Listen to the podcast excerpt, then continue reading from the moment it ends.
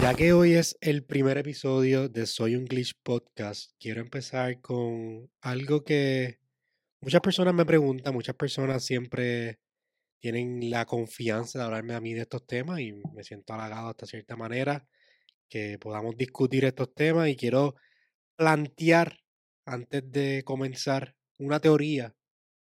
Y yo creo que una de mis teorías favoritas en relación a este tema y es el tema de los aliens. El mundo me pregunta, Yocho, ¿a dónde están los aliens?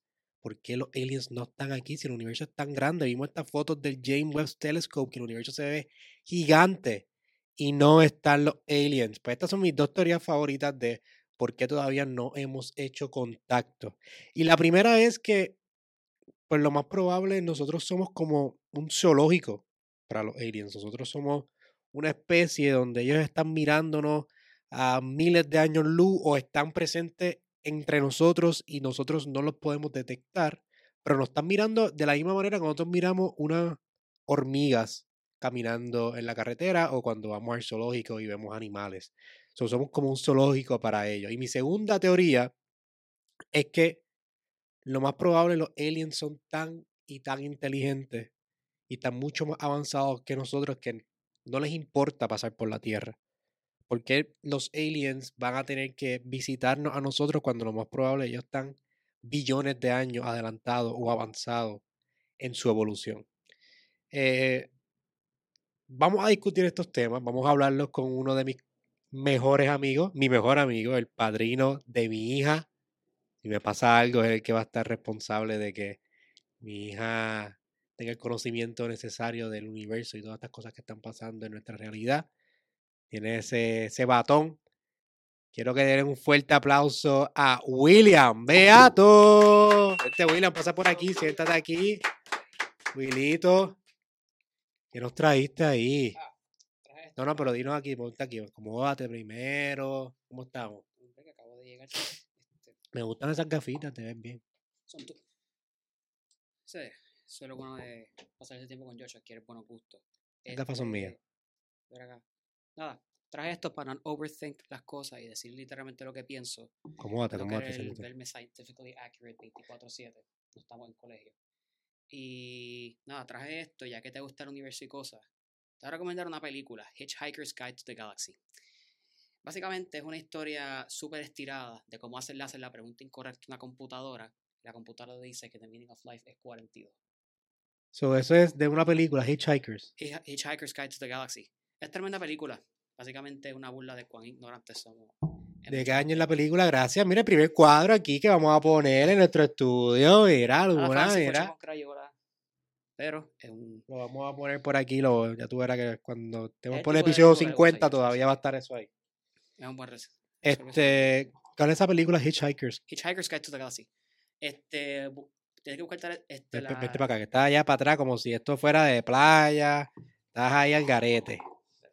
Sí. Está ahí diciendo Es el primera vez en un podcast, Joshua. Yo Tenme yo sé. paciencia. Eh, básicamente, no tienes que googlear nada. Es una supercomputadora. La así, película, la película. Quiero saber la película, no quiero saber qué pasó. The. Hitchhikers. Como ¿De qué año es? Guide to the Galaxy. ¿De qué año es? Eso es de los 2000. Voy a buscarla. Space Time a ver si esa es esto. ¿Qué piensas de las teorías que dije? ¿Qué piensas? ¿Piensas que los aliens nos están mirando? ¿Piensas que somos un zoológico? ¿Piensas ¿Sabes que somos pasa? muy, que son Antes muy inteligentes? teoría, tenemos que entender que muchas veces hacemos preasunciones antes de entender un problema. Este, estamos asumiendo que como que ah, esa pregunta me abre una caja de Pandora de muchas otras preguntas. Y el problema, al ser humano le gusta llegar a las conclusiones rápido, nos gusta ir a 100 millas por hora antes de hacer todas las preguntas que esa pregunta abre. ¿Existe vida inteligente en otros planetas? ¿Cómo existe? ¿Cuán avanzada está esa vida? Porque ya hay vida espacial. Está bien, pero Ya hay- asumiendo, asumiendo que existen, olvídate de, de los detalles. Asumiendo que existen. ¿por qué todavía no hemos hecho contacto con ellos?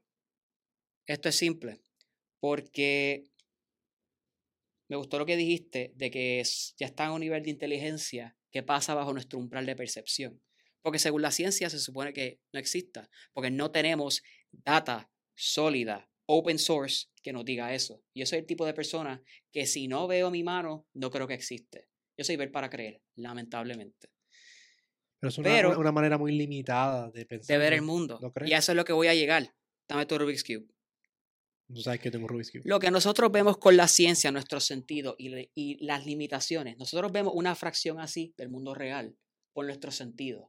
Literalmente solamente tenemos menos de un trillón de años de evolución y queremos que no sabemos todo porque queremos ser el centro de todo.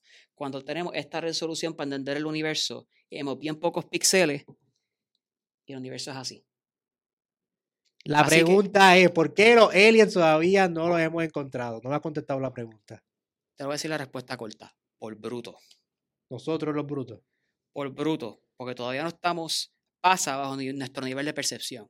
Son cambios tan y tan y tan y tan pequeños que en un mundo donde marroneamos todo para entender el mundo, no lo hemos visto ni lo vamos a ver en buen tiempo. Punto.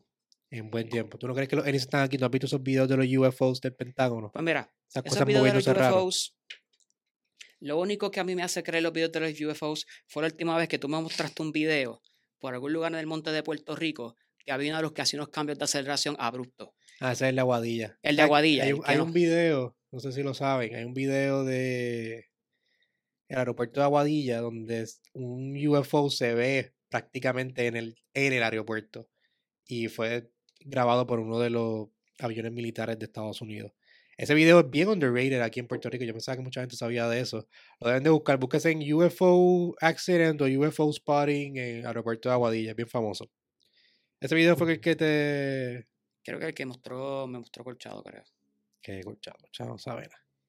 Anyway, Corchado. Lo único que a mí me hace creer que eso pasó es cuando yo veo que sobrepasa las limitaciones humanas. Tú, tú eres un piloto de un avión, tú haces unos cambios así, de lejos tú lo ves chiquito, pero de cuando tú estás en el avión, eso es una velocidad, un cambio de velocidad que puede matar a un piloto normal, porque tú estás por los 12, 15 G. ¿Qué vida puede soportar eso? A menos que no haya una persona ahí. Yo- ¿Cómo puede pueden ser que hacer sean esos cambios drones, puede ser que abruptos? sean drones que estén mandando drones para verificarnos, al igual que nosotros mandamos un Mars rover Ese a es el Marte antes de nosotros. Que yo tengo para creer que los aliens existen. Vamos a ver. Por ahora, en- en Está 10 años. tentativo. No hemos probado que no existen, no hemos probado que existen. ¿Sabes qué? Quiero creer que existen porque el ser humano ve algo y aunque no la pega, casi siempre Casi descubrimos algo nuevo. Así que quiero pensar que sí. Bueno, vamos a hablar de temas así durante el día de hoy. Vamos a estar hablando de estos temas que normalmente tú y yo hablamos Sí en, nuestro, Exacto. en nuestro tiempo libre. Vamos a hablar un poquito de cómo nos conocemos, pero antes de hablar de todos esos temas, quiero darle mention a Influencer House por tenernos aquí en nuestro primer episodio. Gracias por darnos el lugar para empezar, el ser el catalizador para nuestro futuro en el éxito dentro de este podcast. Estoy bien entusiasmado por este proyecto. Llevo años queriendo hacer un podcast. Mucha gente me ha dicho, Yocha, tienes que tener tu podcast porque es que tú dices unas cosas que yo no me, yo no me explico. Y quiero que este momento y este podcast sea uno para explicar nuestras ideas y darnos a conocer un poquito más en, en este espacio. Sé que mucha gente tienden a hablar de estos temas y no se atreven a hablarlos con sus amigos porque no, no los cogen en serio o no quieren hablarlos con, con sus papás porque no entienden o sus familiares. Y esto quiero que sea un espacio para poder discutir estas cosas. Obviamente vamos a estar hablando de más temas, vamos a estar hablando del metaverso, vamos a estar hablando de la simulación, vamos a estar hablando de cómo ser un nómada digital y poco a poco vamos a estar creciendo diferentes temas dentro de este, este canal. Pero antes, Beato, quiero hablar que la gente sepa dónde tú vienes. Pues mira, este. Sin irme mucho en detalle, short and sweet. Básicamente yo vengo de Bayamón. Este, la No, no, no, no, me- tú y yo nos conocemos, no vengas a hacer la historia completa de dónde tú naciste y desde que estabas en un espermatozoide. ¿De dónde tú y yo nos Hazme la conocemos? pregunta bien entonces. Nada, yo conozco a Yochoa desde Mayagüez. Este, yo era de estos muchachitos universitarios de ingeniería que dice, quiero experiencia, no me conformo con las clases, quiero ser el próximo Tony Stark. Bueno, era más yo que los demás. Yo, yo me tomaba las cosas demasiado en serio desde high school. Y yo dije, si yo no consigo un internado en mi primer año, me voy a fastidiar. Y yo tenía un amigo mío, este, Roberto, que como que yo veía la pasión que él tenía por lo que hacía y yo, yo quiero ser como él. Robertito, y- Robertito es el cofundador de, De Instars. de Instars.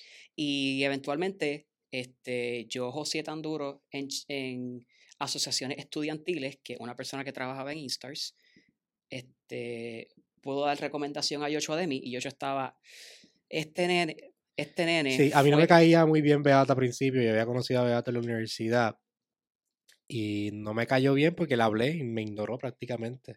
porque Siguió estaba más enfocado en Roberto que en Joshua, mucho más enfocado y no me yo- callaba la boca. Yo no, yo no, él ni me vio, él ni se acordaba de ese momento. Y Yo después, dije, es mi- fue mi roommate, fue el, el- el padrino de mi hija y tu primera interacción literalmente me ignoró porque yo no era importante al frente de, de sus y eso, que dicen que las primeras impresiones make it or break it.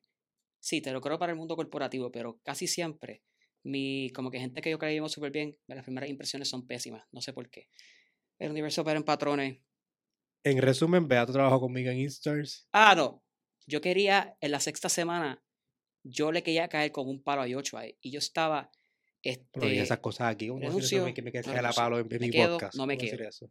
pero al mismo tiempo, la satisfacción que yo sentí de esa primera experiencia todavía no ha sido matched por cualquier otra experiencia, porque verdaderamente exploté destrezas que no hubiera hecho en cualquier otro internado y eso es clave. Tu primera experiencia debe ser una experiencia donde tú quieras acabar con todo y quieras tirar sillas y sentirte mal, porque vas a romper con todos los Yo, paradigmas. yo, que yo tiene le este prometo que yo soy un buen jefe. Mira, tú estás haciendo hablar como si yo fuera una persona al garete.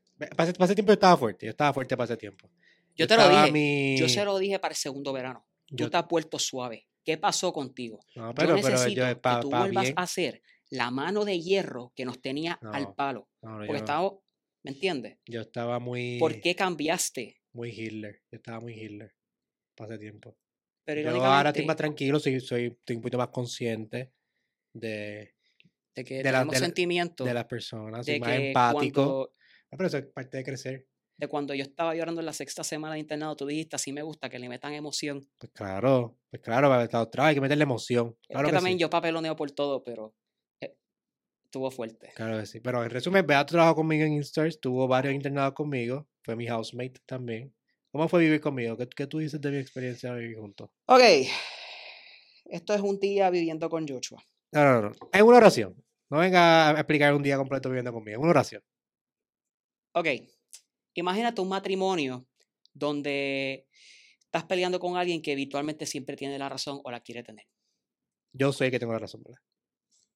Te voy a- lo, voy a- co- lo voy a resumir con una anécdota. Joshua está cocinando. Donde venden sazón está lejos. Y no podemos descuidar lo que estamos haciendo. Porque es que tú querías hacer habichuelas sin, sin- habichuelas, no me acuerdo qué era. Que yo no, a arroz guisado sin sazón. Eso es lo que tú querías Inventa hacer. sazón. Inventa, Inventa sazón. No te compliques. Sal y Invéntate pimienta. sazón, ¿Qué más dice. tú necesitas? Yo estaba haciendo arroz con habichuelas y tú y necesito sazón. Y tú, no, no, no, invéntate el sazón. ¿Cómo yo voy a inventar el sazón? ¿Qué tú quieres que yo haga? Yo puedo hacer Ya, muchas cosas, pero no voy a inventarme el sazón. Yo le he hecho el ¿Te, pollo, te acuerdas de eso? Eso fue un evento bien... Se te impregnó en la mente. Eso te, te traumó. Te traumó el sazón. Es que eso es el, el peak de este matrimonio No, pero todavía soy así. semifuncional entre yo y soy como housemates. Yo, yo soy bien flexible en ciertas cosas, pero hay cosas en específico que yo no, que yo no transo. Cosas que yo no puedo. Por ejemplo, yo puedo tener un reguero en mi ropa, pero no puedo ver, ¿Sabes lo que pasa? No, no sé, no, no puedo ver algo en específico fuera mal, mal, mal, mal, mal tomas placed. Los pet peeves de Joshua. Ah, Tú coges un molde de plasticina y los pones así. Pero tú viniste aquí a, a hablar mal de mí en Y mi podcast. todo. Yo vine aquí a hablar de mal de mí en mi, en mi propio Yo podcast. y Joshua somos en cierto sentido complementarios y por eso es que nos llevamos tan bien. Porque mis pet peeves complementan los de Joshua. Cosas que enojan a Joshua no me enojan a mí para nada. Y cosas Sí, que me sí, enojan somos, no somos enojan a bien, somos bien yin yang en cierto, en cierto sentido. ¿Qué? Somos bien yin yang en cierto sentido. Literal. Pero tú has cogido un flowcito, te has querido parecer a mí, te he visto. Mira esas ¿Qué? gafas. Esas gafas, ¿dónde sacaste esas gafas? Esas gafas son mías. Ah, me las tumbé de Joshua. Las la ropa, tumbaste. como algunas cosas. La ropa A mí me también. cosas de sinceramente. La ropa también te la has tumbado. Estás al garete. Literalmente la este, los gustos de ropa buenos los adquirí este, tumbándome ropa de Joshua y copy-pasteando asquerosamente de su estilo. Bueno, ya sabemos de dónde vienes, Beato. Sabemos que, que vienes de, de Mayagüez. Todavía estás en Mayagüez estudiando, ¿verdad? Me queda un año. Queda un año. Y espero que te gradúes. Vamos a estar aquí, aquí la gente de Soy un Glitch Podcast, vamos a estar pendiente de tu graduación. Vamos a tirar un live para que la gente te vea graduándote como ingeniero de Mayagüez de ingeniería mecánica. Ah, Beato. Ah, la ingeniería más mainstream, claro que sí. Bueno, pero eso es, eso es un logro grande aquí. Lo es. Lo lo es, es. Este, especialmente porque en Puerto Rico el nuevo, el nuevo bachillerato es la maestría y Puerto Rico siempre tiene un énfasis con educarte bien fuerte y hacerte bien sturdy y resistente como si fuera un camión tonka. Cuando verdaderamente lo que tú necesitas es saber trabajar con otras personas, comunicarte claramente, saber usar, saber escribir, saber escribir. No le tan suficiente a saber escribir. ¿Tú piensas, ¿Tú piensas que ahora con, con todo esto que está moviendo para el metaverso y lo mundo digital, lo mecánico cada vez se vuelve un poquito más obsoleto? ¿Tú piensas que tu posición como ingeniero mecánico no se va a convertir en obsoleta? Jamás pienso que se convierta en obsoleto, pero no va a haber, tener tanta demanda. Ok, pues yo diría que es Ahora mismo no tiene tanta demanda. Me encanta que hiciera esa pregunta. Eso es algo por el que no me he dejado dormir hace par de días. Yo digo que la revolución de que la ingeniería eléctrica sea la nueva ingeniería mecánica y la diversidad de ingeniería mecánica son dos fuerzas opuestas que se cancelan perfectamente en equilibrio. Porque sí, mecánica va a estar obsoleto y está obsoleto. Para mí mecánica está obsoleto, porque un buen ingeniero mecánico sabe de eléctrica, sabe de industrial, sabe de química y sabe de trabajar con personas. Sabe, sabe más allá de su campo. Sí, pero Mecánica es- mecánicos tienen que saber también de software, porque si tú no sabes de software... Tiene que saber de algoritmos, programación, software y tiene que, tiene que estar constantemente aprendiendo de temas nuevos. Pero piensa que va a estar obsoleto. Piensa que va a estar, piensa que la ingeniería mecánica eventualmente va a ser Pero por 100%. otro lado, mucha gente en ingeniería mecánica tiene muchos alternate career paths. Es Un, verdad. un buen ingeniero mecánico sabe programar en CAD. Tienes un diseñador gráfico que sabe usar Navier-Stokes en Blender. ¡Wow! Es verdad. Puede hacer simulaciones. El ingeniero mecánico son los artistas de los ingenieros. Y a las personas que, a jóvenes que quieren ser ingenieros mecánicos, Mira, que están buscando... Si a ti te gusta... Voy a hablarle Pero directo. terminar de hacer la pregunta. Termina de hacer la pregunta. Me va a contestar algo que yo ni te he preguntado todavía. Mala mía, habla. Si a los jóvenes que, que quieren ser estudiantes, que quieren ser estudiantes de ingeniería mecánica, que quieren estudiar mecánica, que quieren ese career path, pero piensan, mira, pues no, no paga tanto como ingeniería de software. Yo ustedes tienen dos opciones principales. No les voy a hablar de las 500 que hay, porque hay 500. Las dos más importantes por las que más gente se va, se cambian a eléctrica. Se dan cuenta que eléctrica tienes más aplicaciones en la industria, te puedes ir a Tú le estás campos. diciendo que, que se van a cambiar. Los que quieren estudiar mecánica O, van a terminar cambiándose. Eso es lo que estás diciendo. escúchame, porque lo he visto. Yo he tenido gente que, ya he hablado con dos personas que se quieren cambiar a eléctrica. Está bien, pero dos personas no es lo mismo. Son bien, bien, bien pocos data Dos points. personas que sé que tienen potencial en mecánica. Está bien, pero eso no tiene nada que ver. Ellos se van a cambiar. Los que van a estudiar mecánica se van a cambiar por completo. Si tú vas a estudiar mecánica, estudialo. Mecánica es un buen campo por la diversidad que tienes de opciones y oportunidades. Tenemos el miedo de que nuestra carrera sea obsoleta, pero verdaderamente, si yo usara esa misma lógica, pensaría que civil obsoleto porque de esto y aquello, y he estado viendo que ahora construcción está emergiendo y que la gente en civil de verdad tiene buenas oportunidades. No podemos dejar una carrera porque pensamos que es obsoleta. Tal vez porque queremos más aplicaciones de esa carrera, se entiende, pero un buen ingeniero mecánico, en mi currículo, yo tengo que saber, saber de cosas mecatrónicas y hay un laboratorio en el currículo de mecánica que es instrumentación para eso específicamente. Hablando de ingeniería y hablando de, de estos temas de, de construir, ¿tú crees que... ¿Viste, el, ¿viste la noticia esa del City Wall Concept? El City Walk Concept, vi el link que me enviaste, vi que quieren, me llama mucho la atención el tren, que te tren el- que quieren hacer. Pero, ¿sabes, ¿sabes de qué es la noticia? Básicamente quieren construir una, una interfaz entre dos ciudades Sí. en medio de la nada. Para los que no saben, en Saudi Arabia es, ¿cómo se dice, verdad? En Dubái. Arabia Saudí. Arabia Saudí. Ellos están creando, ellos están, propusieron un concepto, no sé para qué año es, donde van a crear una pared gigante a través del desierto y ahí van a vivir millones de personas. Déjame enseñárselo aquí para que lo vean. Voy a poner aquí arriba.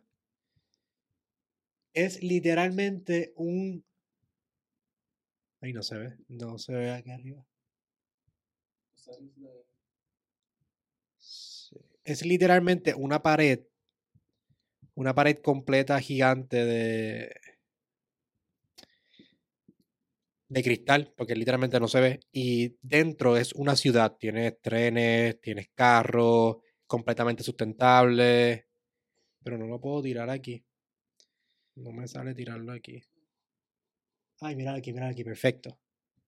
Déjame. Ay, bello, bello. Ok, este. Miren el video. Es como, como una ciudad completa donde se ven los árboles, está sustentable. Más grande. Está sustentable, es completamente, mira, completamente invisible, porque está hecho de cristal. Eh, tienen comida allá adentro, tienen energía allá adentro, está todo automatizado, está hecho para la temperatura del, del clima, 100% renewable energy. Esto lo van a hacer para el, para el 2050. ¿Para cuándo es esto? ¿Para cuándo es que están planeando hacer esto? Para este siglo, eso es lo que me importa. Para este siglo. ¿Se te olvidó una ¿Tú vivirías aquí? ¿Tú usarías tu, tus skills como ingeniero para desarrollar esto? Pues te diría que definitivamente sí. Especialmente en la parte de vertical farming, ya que siempre me ha gustado esa parte. Se te olvidó lo más importante, vertical farming. Cómo tú vas a producir comida, cómo te vas a sustentar. Pero, vas a estar pero vertical farming no es tan innovador. nada cerca. Vertical farming no es tan innovador, eso es algo que ahora mismo se usa. Pero si tú miras cómo tú vas a hacer los sistemas de tubería ahí, si tú miras cómo tú vas a hacer las fuentes, la hidráulica, tú miras cómo tú vas a hacer el tren, porque no me has hablado del tren de ahí. Te a hacer un tren. Te, pero, te, pero te pregunté, ¿tú, ¿sabes cuántos tú trabajarías en esto? Tren? ¿Tú serías parte de, de este...? Ok. ¿Y qué requieren las cosas mecánicas? Mantenimiento. Solamente mantenimiento vas a tener suficiente empleo para darle de comer a la misma gente que puede vivir hasta ahí. También mi pregunta es esa, mi pregunta es si tú trabajarías ahí. Sí. Yo trabajaría ahí. ¿Viviría aquí? Yo no viviría aquí. eso es como... Este como un dystopian future, o sea, eso, no, es algo totalmente artificial. Si la distancia entre donde yo vivo y yo trabajo es mínima y yo no tengo que estar gastando entre transportación de un lugar a otro, punto A y punto B, mi profit margin del trabajo aumenta. So yo viviría ahí, estaría en un lugar nice y lo haría. Y también lo haría por la novedad, porque no soy de crear algo, no me gusta siempre hacer exactamente lo mismo que lo que haría la persona promedio. Siempre me gusta variarlo un poquito para ir un poco más allá. ¿Cómo que variarlo un poquito? ¿De qué, de qué te refieres? Variarlo un poquito, darle mi toque, porque ¿cómo tú te diferencias en este mundo, en este job market altamente competitivo? Una respuesta bien contraintuitiva, siendo tú. Tienes que dar un toque personal tuyo. Este, muchas veces tus hobbies son la razón por la que te contratan. Ven que tú eres bueno haciendo software y graphic design. ¿qué, tiene que ver eso con vivir aquí? Que van a contratar gente que estén especializadas en algo que sea creativo o en algo, en algo que requiera que piense más allá de su bachillerato. Estamos en una revolución de todo es interdisciplinario. Y esa es una de las cosas que más me molestan de hacer un bachillerato. No ves esa fase interdisciplinaria a menos que hagas co-ops internados y verdaderamente cojas el capstone y te toca un proyecto que tengas que usar la creatividad y hablar con personas de verdad. No es hasta que tú sales al mundo real que te toca ser interdisciplinario y pensaste que todo lo que había en el mundo era tu campo. Y por eso es que yo estaré ahí, porque yo sé que estaré haciendo trabajo que se sale de mi disciplina y donde puedo hacer un mejor impacto. Muchas veces tú te sales de tu disciplina y haces un mayor impacto en otro campo que en tu mismo campo. Por eso hay tantas historias de éxito de mismos ingenieros mecánicos, ingenieros tradicionales que logran hacer... Yo, abrí un Pandora Box hablando de ingeniería. No, no debía haber hecho eso. Claro que no, porque... Y eso, pero eso, eso es un problema, de, verdad. Gracias por... lo reconozco. Que, que yo sé. Yo sé. Esa es tu frase favorita. ¿Cuál? Yo sé. No, yo tengo otra. Empiece. By the way, la frase de Beato, Beato tiene un. Eh, búsquenlo en, en, Instagram. Instagram el, ah, el Beato. underscore Beato. Tengo, que poner el, tengo que hacer una limpieza. Yo te iba a presentar como el nene de las nenas, porque yo le decía a Beato el nene de las nenas. Eh, pero antes. Pero antes de decir eso, pues. Beato no le gustaba que yo le dijera el nene de las nenas. Anyways, vamos a una pausa antes y regresamos otra vez. Eh, quiero que vean este, este próximo tema que vamos a estar teniendo de la simulación y de Artemis que viene ahora nuevo. Y una noticia del metaverso. ¿Tendríamos relación con alguien en el metaverso, Beato? Ok. Vamos a dejarlo por ahorita. Vamos a dejarlo por ahorita. Está fuerte. Antes de empezar el podcast, quiero. Y la pregunta de esto de si tuvieron relación en el metaverso. Quiero aclarar que Beato pensaba que íbamos a grabar este podcast en mi apartamento. Él llegó a mi apartamento y me dijo, vamos a grabar el podcast ahora. Y yo, vamos, vamos para el estudio. Y él ahí pensando que íbamos a hacer una tecatería. ¿Solo tú pensabas de mí que yo iba a hacer una tecatería? otra, yo, yo desde repente pensaba, diantre, te voy a cortar clases, tras otras ideas de Yochoa, ¿sabes qué? Yo apoyo a Yochoa y yo, oh, e, e, estudio. E, ¿Te pusiste nervioso cuando te dije que veníamos para el estudio? Estaba, estaba, me puse así, así de blanco me puse. Que, Mira, tú tienes un Rubik's en la mano, pero que están escuchando, porque también va a haber gente que está escuchando esto en formato podcast. Eh, que Beato tiene un Rubik's Cube en el. Me puse pálido. En la mano. Ok, ahora vamos a la pregunta. ¿Qué, qué pregunta? Ah, la, del metaverso. Pudiste pálido. Dudaste de mí. O sea, te quiero, creo que hable que dudaste de mí. Eso es lo que yo quiero plantear aquí. Dudaste de mis capacidades y de mis ideas. viniste, a, viniste al podcast por pena, prácticamente. Me siento tan mal. ¿Tuvieras una relación en el metaverso? Dime. Pues y hay quien te dice, mira, Beato, yo quiero estar contigo para toda la vida, pero solamente quiero que nuestra relación se mueva en el mundo digital. ¿Tú tuvieras eso? Era mi pregunta favorita. ¿Por qué? En verdad, la razón por la que yo tendría una relación en el metaverso es porque yo soy el tipo de persona que se ocupa con 100.000 cosas y deja el amor para lo último. Soy el tipo de persona que piensa que, que, debo castigarme fuerte a mí mismo con un látigo para lograr las cosas que quiero en la vida, cuando en verdad eso no es cierto, pero me ayuda a ser más eficiente. Yo lo haría para ahorrarme tiempo.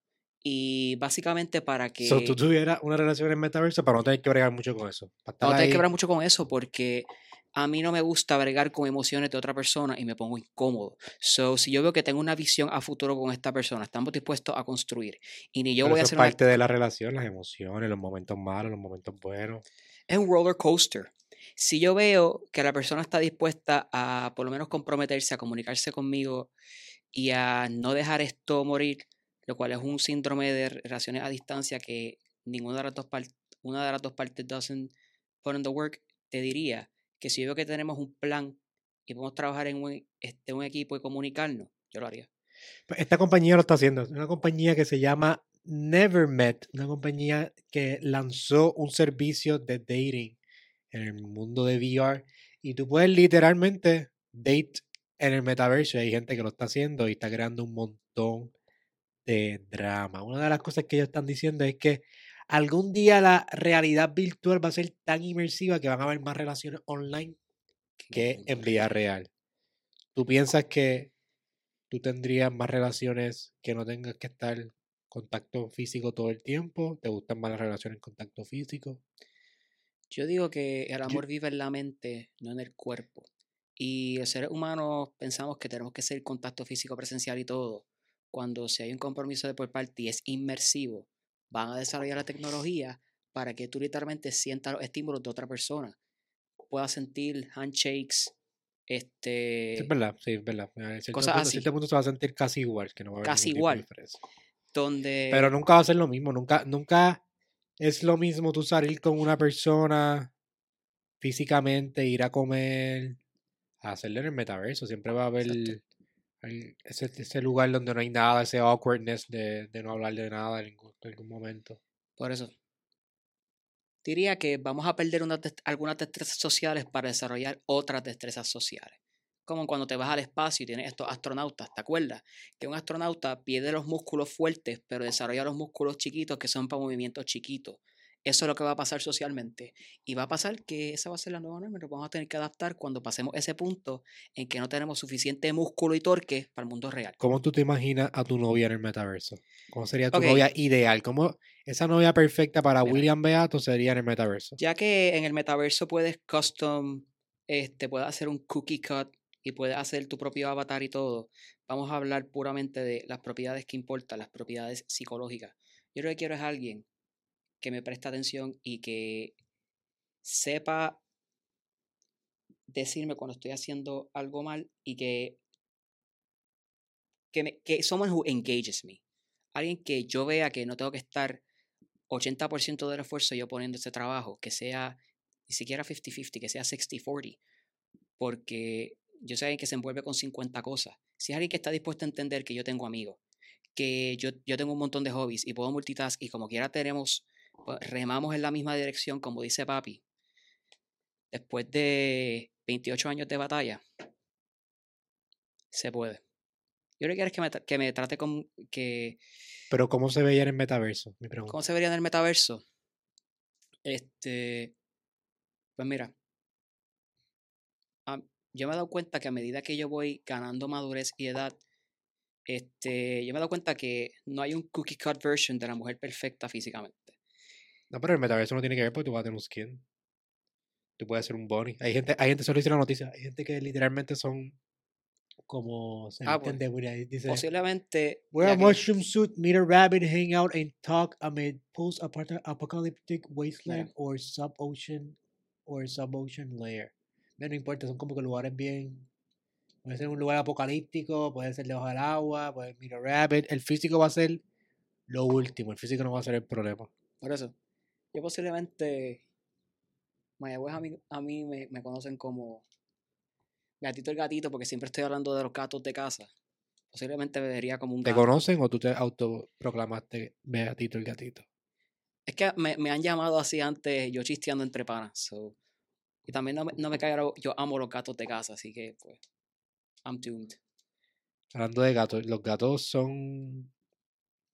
Yo tenía un gato, no me fue muy bien con mi experiencia de gato, no tendría un gato, ahora tengo un perro. Prefiero un perro mil veces. Eh, los gatos, de cierta manera, son como que... Inquietos. Como, un NPC. Siempre hacen lo mismo todo el tiempo. Son, un NPC es un non-player. ¿Cuál es la definición de NPC? Non-player. NPC meaning. Non-player. Yo no sé de qué tú me estás explicando. Non-player character. es un NPC como que lo, cuando tú estás jugando un videojuego son las personas que están como que en el background. Como que las personas que hacen todo el tiempo lo mismo. Los gatos son así. Los gatos hacen todo el tiempo lo mismo. Por eso, son seres de rutina. tú les cambias la rutina, se enojan contigo, te pues, hacen una rabieta. Eso prueba mi teoría de la simulación. Los gatos son parte de la simulación. Yo llevo a la contraria a muchas cosas y muchas normas sociales. Eso explica por qué tendría cuatro gatos. Sí, lo que me dice es cierto. We don't have proof, pero. ¿Tú crees que vivimos una simulación? Me encantaría pensar que vivimos en una. ¿Tú sabes por qué? Te voy a dar yo primero los tres argumentos. Para que la gente sepa, pues mucha gente, cada vez que le digo eso, pues no. Zumba. No, no sabe los argumentos de la simulación y porque lo más probable es que esto es verdad. Hay un matemático famoso, se llama Nick Bostrom. Él realizó el argumento de la simulación, un filósofo también. Y él está hablando, y él habla de tres argumentos que lo más probable, si hubiera una simulación, se basaría en estos tres argumentos. Número uno, para que esto sea una simulación, o no sea una simulación, lo más probable, hay una, las especies cuando llegan al punto tecnológico para desarrollar una, una simulación, el punto que estamos casi nosotros, que se siente igual, casi inmersiva, deciden no hacer una simulación. Deciden, mira, sabes que tenemos la tecnología, podemos hacerlo, pero esto no nos interesa. Vamos a bregar por otra cosa, vámonos por otra línea. Está el segundo argumento, que es que las que llegan deciden, ok, digo, ya, las, las que llegan deciden que no, y las que cuando van a llegar a ese punto no pueden llegar porque hay un great filter hay una teoría también de Great Filter que los humanos, pues de cierto avance no pasan. O los humanos no, cualquier vida en el universo no pasan hasta cierto punto tecnológico. Me gusta esa teoría. Y la última, que pues lo más probable es una simulación. Yo creo que nosotros estamos a punto de llegar y la historia de los humanos demuestra claramente que nosotros, si tenemos la capacidad de hacer eso, no vamos a decir que no. Por ende, para mí esto puede ser una simulación. Y a mi diario vivir se siente como si esto fuera una simulación. ¿Cuál es tu argumento? Ok. Yo creo que estamos entre la segunda y la tercera de porque estamos en una simulación. Los seres humanos, este, para empezar, como nos comunicamos, por palabras, altamente ineficiente. Dos computadoras son más rápidas que un ser humano. Algo hecho por el ser humano es más eficiente que el mismo ser humano. Está bien, pero entonces los seres humanos, eso es lo que yo pienso. Las computadoras, si tú ves cómo funciona una computadora y conoces cómo funciona una computadora en sí, los seres humanos funcionan como computadoras. El cerebro es tu procesador, Punto es, tienes un motherboard. a mí me gusta mucho que la segunda teoría considera que llegamos a un carrying capacity y no pasamos, no pasamos de ahí. Y definitivamente me gustaría irme bien científico. Ah, no estamos en una simulación y todo, pero cuando ves que en la misma matemática hay, hay patrones que no tienen explicación.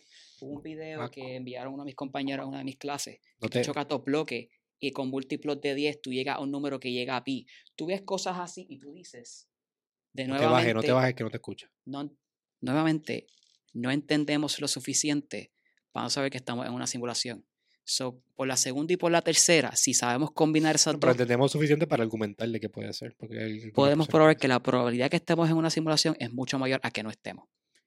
Porque todo es patrones, patrones, patrones, patrones. Sí, yo pienso que sí. Yo siento que eventualmente la vamos a poder probar la probabilidad, pero no exactamente porque nunca vamos a saber a ciencia cierta o 100% de que estamos en una simulación. Lo más que podemos hacer es, que la probabilidad sea mayoritaria. Y por ende, sea más un sí que un no. Pero Que ahora mismo sí. como dije, ser, ser humano es bruto. Creemos que sabemos todo y queremos ser el centro de todo. Todo el mundo quiere, cree que los, los suyos son los más que saben y todo. Y lamentablemente me encantaría que pruebe la teoría de simulación solo para que seamos un poco más humildes intelectualmente y nos demos cuenta que somos parte de esta gran megacomputadora llamada un universo donde felicidades eres un puntito de un puntito de un puntito de un puntito. Pero ¿Por qué tan dramático? ¿Por qué tan dramático? ¿Por qué tienes que hacer a la gente sentir tan mal, tan insignificante? Porque el ser humano procesar información emocionalmente mucho más rápido que mentalmente. Si quieres que se registre, tienes que hacerlo Tú quieres emocional. traumarlo para que, se- para, que, para que entiendan que son insignificantes. Para que, para que nos entre y entiendan que no hay nada de malo con pensar que estamos en una simulación, porque bien probablemente estamos en una. Y por definición, ¿qué es una simulación? ¿Qué tú consideras que es una simulación? Porque simulación es subjetivo. Es un punto. Nunca he pensado eso, fíjate. Nunca he pensado que. ¿Qué, ¿Cómo tú Porque estás nosotros le damos la, la, simulación, la definición de simulación y lo más referen lo más cercano que tenemos a eso son juegos, Videojuegos. videojuegos. Ok, cuando tú estás haciendo un programa y tú tienes una variable y la fijas en un número, tú estás cogiendo una muestra. Nosotros tenemos una muestra y queremos entender el océano with a bucket. Es verdad. Sí, eso- ¿Qué es simulación? Más importante, y por eso te, di- te mostré el 42, porque sabía, literalmente, Joshua puede estar cocinando, puede estar jugando voleibol, puede estar haciendo todo. Yo soy más o menos igual, y siempre, en algún punto, va a hablarme de la teoría de simulación. Es como que, ¿a, a dónde converge Joshua? En algún punto de la conversación va a converger a teoría de simulación y que estamos en cuatro dimensiones. Garantizado. No, yo no pensé que estaba en cuatro dimensiones, pensé que estamos en más. pero es porque ni siquiera tenemos el problema bien formulado y queremos resolver un No problema. sabemos hacer las preguntas correctas todavía, es verdad. No sabemos hacer las preguntas correctas y por lo tanto no sabemos, a ver, una mejor pregunta, ¿por qué queremos pensar que estamos en una? Para poder explicar muchas cosas que estamos cortos en la ciencia, por separar un montón de cosas, separar las cosas en cajas y no Pero es que no necesariamente porque muchos de los argumentos de la simulación es con cosas que ya existen. Por ejemplo, The Perfect Ratio es una tremenda, un tremendo ejemplo. Un número que prevalece en el universo a grande escala y a pequeña escala. 1.618. Y es, es ¿Cuál, cuál es el número? 1.6. 1.618. Sí. The perfect ratio. Sí, bú- ese número, ese número es bien interesante, The Perfect Ratio. Es el for, Lo, eh, lo- voy a decir esto ahora, pero lo voy a cambiar. Ese, ese es el passcode de mi teléfono, The Perfect Ratio. Pero lo voy a cambiar. Lo voy a cambiar porque quería, quería decir eso, quería decirlo. Pero lo voy a cambiar. Antes era el, la constante de Planck. En mi cumpleaños estábamos en, de camping en Playuela y no estaba en mis perfectas condiciones para saber el passcode de mi teléfono, so me acordé que era la constante de Planck y me pudieron abrir mi teléfono porque no lo podía abrir. Y puse después The Perfect Ratio, pero lo voy a cambiar ahora. Beato, antes de irnos, algo bien importante está pasando. Tú tuviste una experiencia con nosotros en Instars de cómo crear hábitats para el espacio. sí. Y ahora uno de los momentos más importantes de la industria espacial está comenzando nuevamente y vamos a regresar a la luna con la misión de Artemis. Yo creo que para la semana que viene, cuando salga este episodio, o ya, o ya llegamos, o sea, o ya lanzaron el cohete, no creo que hayamos llegado, o todavía va a estar en esos días antes del launch. Pero quiero saber tu opinión. ¿Cómo te sientes sobre estos momentos después que trabajamos horas, días, semanas para solamente ver algo que para hacer algo así? De todos los links que Yocho me envió, Artemis fue el que yo abrí como cinco tabs. Básicamente, NASA está diciendo, queremos el pie en la puerta en este asunto y vamos a hacer un montón de pruebas en un solo cohete. Este, esto no es como el ISS de los 60, esto va a ir un poco más lejos y ya tienen hasta la órbita que van a hacer en la Luna, cómo van a entrar en retrógrada y todo. Y lo importante aquí es, incluso si la misión no va 100% bien, puede ser un partial success. Y al principio yo decía, ¿qué pasa, NASA? No estás haciéndome pruebas, vas a tirar el cohete como es y ya. Pero después entendí que al tú no tener necesariamente personas y tú tener como que CubeSats, un montón de pruebas que puedes hacer en ese mismo cohete, lo que estás haciendo es comprimiendo un montón de cosas en una misión para empezar. Yo soy infiel creyente que va a haber más misiones y que esto lo que es es el pie en la puerta en NASA para decir, tenemos que empezar a hacer algo y no podemos quedarnos de brazos cruzados tras varias décadas. Definitivamente, yo pienso que va a ser un buen hincapié. Me encantaría pensar que los problemas políticos, las intenciones políticas no van a inferir como anteriormente ha pasado en NASA. Eh, pero definitivamente no podemos quedarnos aquí viviendo en un solo planeta. No, Mi abuela siempre decía, no tengas todos los huevos en una canasta. En una canasta. Y así mismo va a ser con nuestra especie, nosotros no podemos estar si cae un asteroide aquí ahora mismo, ya se, se aniquiló la raza humana. La especie humana. tampoco, tampoco nos vamos con las historias de terror de la escuela elemental de los meteoritos y todo. Por favor. Bueno, la, la realidad. Esa es la realidad. Esa es la realidad que vivimos en cualquier momento puede pasar. Así que debemos. Yo te voy a decir, no es ni siquiera por si pasa algo, es porque la, el desarrollo de la tecnología aeroespacial ha impulsado otras cosas, tecnologías médicas, un mejor entendimiento de cómo funciona el cuerpo humano en otras circunstancias y no en el balde de agua de la Tierra, cuando tienes todo el sistema solar con diferentes condiciones y es la razón por que muchas tecnologías han progresado. Sobre aeroespacial es una caja de Pandora que brilla más por sus tecnologías secundarias que por la misma carrera espacial. Muy buen punto. Totalmente de acuerdo. El MRI salió de ahí, el GPS salió de la, de la tecnología del espacio.